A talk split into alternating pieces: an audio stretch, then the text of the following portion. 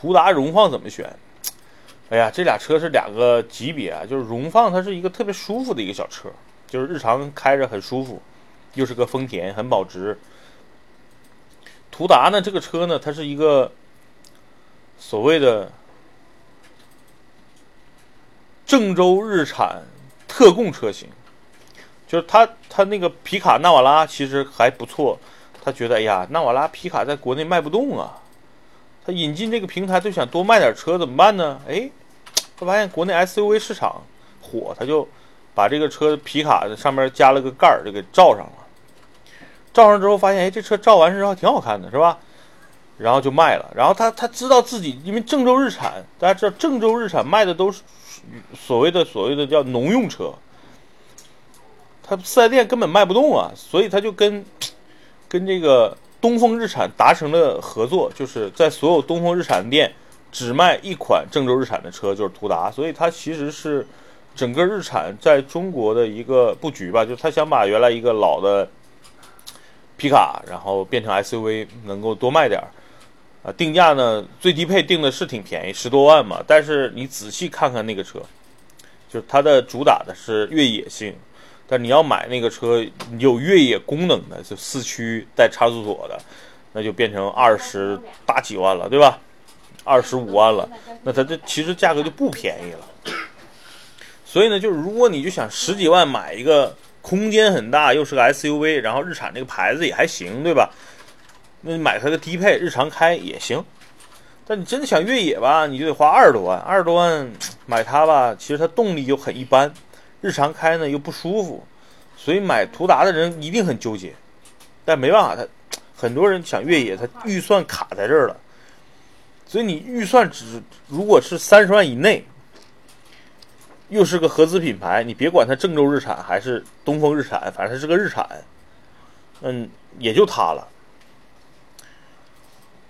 对吧？但是以我就如果我假设我自己就是买这个车，我一定很纠结，我买完之后也纠结。南哥十五万到二十万想买 SUV，探界者你还是持续关注一下，如果厂家已经开始召回了。呃，那说明这个车改进了。你再去买新的话，你问一下厂家，或者问一下四 S 店，它是不是改完、改进完的了？就依然探界者是这个价位，十五到二十万里边性价比特别高的，嗯，的的的 SUV，哟，途达、荣放怎么选？哎呀，这俩车是两个级别啊。就是荣放，它是一个特别舒服的一个小车，就是日常开着很舒服，又是个丰田，很保值。途达呢？这个车呢，它是一个国内卖不动啊。它引进这个平台就想多卖点车，怎么办呢？哎，他发现国内 SUV 市场火，他就把这个车皮卡上面加了个盖儿，就给罩上了。罩上之后发现，哎，这车罩完之后还挺好看的，是吧？然后就卖了。然后他他知道自己，因为郑州日产，大家知道郑州日产卖的都是所谓的所谓的叫农用车，他四 S 店根本卖不动啊，所以他就跟。跟这个东风日产达成了合作，就是在所有东风日产店只卖一款郑州日产的车，就是途达。所以它其实是整个日产在中国的一个布局吧，就是他想把原来一个老的皮卡，然后变成 SUV，能够多卖点。啊，定价呢，最低配定的是挺便宜，十多万嘛。但是你仔细看看那个车，就是它的主打的是越野性。但你要买那个车有越野功能的，就四驱带差速锁的，那就变成二十大几万了，对吧？二十五万了，那它这其实价格就不便宜了。所以呢，就是如果你就想十几万买一个空间很大又是个 SUV，然后日产这个牌子也还行，对吧？那你买它的低配日常开也行。但你真的想越野吧，你就得花二十多万，二十多万买它吧，其实它动力就很一般。日常开呢又不舒服，所以买途达的人一定很纠结，但没办法，他很多人想越野，他预算卡在这儿了，所以你预算只如果是三十万以内，又是个合资品牌，你别管它郑州日产还是东风日产，反正它是个日产，嗯，也就它了。为了让自己不纠结，我不买它了，就是我自己的一个想法。所以途达这个车，如果你不纠结，我就觉得我反正就二十多万，我就要越野去，就买它就就行了。你这车上川藏没问题，你开你绕环环中国走一圈没事儿的。走大路啊，我我的意思啊，如果你不纠结，你就买；你要纠结，啥时候继续发杯子？这一代杯子啊，不是我特别想，就是特别完美的一代，我我再重新设计。第一呢，这 logo 是牛鞭设计的，不是很很漂亮。第二呢，这个盖儿啊，它那个杯盖呢，其实夏天挺适合，因为现在冬天了，就是这个杯盖不不太适合冬天用，因为马上就冷了嘛。所以我准备再重新设计一批啊，就是第二批的，所以别急啊。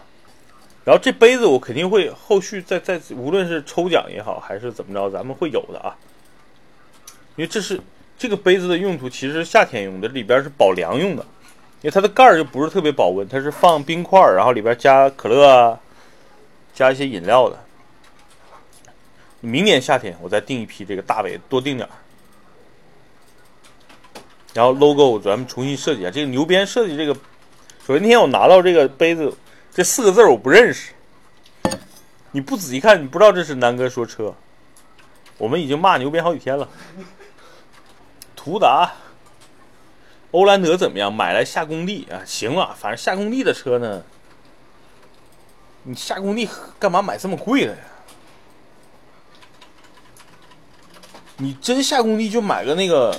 哈佛 H 五才几万块钱，对吧？下工地呗，你何必花十小二十万呢？探界者跟 RX 八怎么选？哎呀，这又是一个很难的问题。我说探界者吧，有人就说南哥你不爱国，不支持国产品牌。我说 RX 八吧，有人肯定说南哥你肯定拿国产品牌充值了。我操！所以这种这这咱俩价位是一样的啊。就是探界者跟 RS 八其实定位不一样，是 RS 八是一个七座车，探界者是一个五座车，你懂了吧？所以这俩车它它不是一个定位的车型。你如果是五座就够了，你买探界者，因为它动力更好，2.0T 加 9AT 很牛逼。现在呢，反正也在召回，召回完了应该就没事了啊。那如果你七座是刚需，其实你二十万其实也就买荣威 RX 更合适一点好看，配置高，内饰好。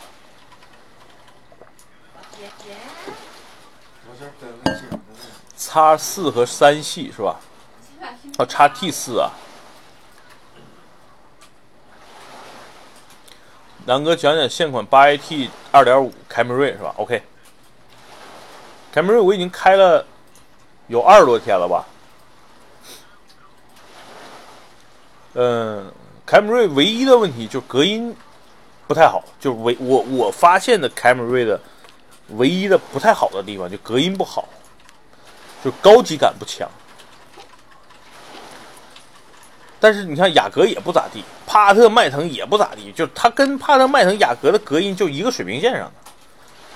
然后二点五的动力呢，确实没有迈腾二点零 T，你那一脚上来那个那个推背感好，但日常开肯定也是够用的。关键是这一代凯美瑞的安全性高，国内大部分车是没有主动安全的，但是虽然没有主动安全，这个车碰撞测试肯定也肯定比帕萨特、迈腾安全。就有人说铁皮薄的车不安全呢，你如果非强调这一点，你可以找个车你们俩撞一下。你试试到底哪个更精壮？就是这个这个碰撞测试啊，就跟铁皮薄厚、钢板薄厚、车重其实关系并不大，其实还在于结构。凯美瑞这一代的整体设计的结构就很牛逼，所以我觉得车好与坏这是一方面，另外你得有命开，安全一点的车总没什么坏处。所以，二点五八 AT，反正开起来变变速箱特别平顺，跟原来那个天籁那个 CVT 很像，你感觉不到换挡。然后呢，如果你猛踩油门，那个车有点像一点四 T 或者一点六 T 那种感觉，它推它会有一刹那有推你那么一点点。这不是我的感受，是我我我我这一段时间很多人做过凯美瑞的这个感受，就是它二点五的动力调教的还不错。而且它那个八 AT 变速箱已经是全线的，就是二十万级别的车都在用了。你就放心，就是丰田做东西基本上跟原来诺基亚很像，就是不靠谱，它不会往上放。八 AT 目前也是爱信应该算是比较高级的了。哥啊，朗逸和 CS 哪个值得入手？我觉得 CS 值，但是它销量又很低，它是个小众车型。朗逸呢，我觉得不值，但是销量在那摆着呢。所以你看品牌吧。南哥开手动挡好还是自动挡？如果你那不堵车，兄弟，你就买个手动挡爽，跟吹牛逼，老子车车神。你要堵车上下班，哇，你开手动挡累死你，我靠！而且很多车你买不着手动挡了呀，千万别听那帮那帮傻逼说啊，手动挡车有驾驶乐趣，千万别买，累死你。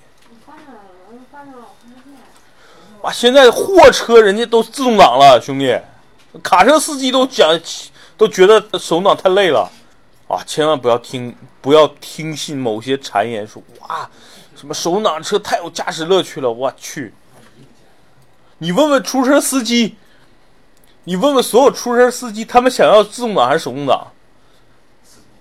你们问你问问出租车司机有没有驾驶乐趣？对吧？出租车都是手动挡，因为它便宜啊。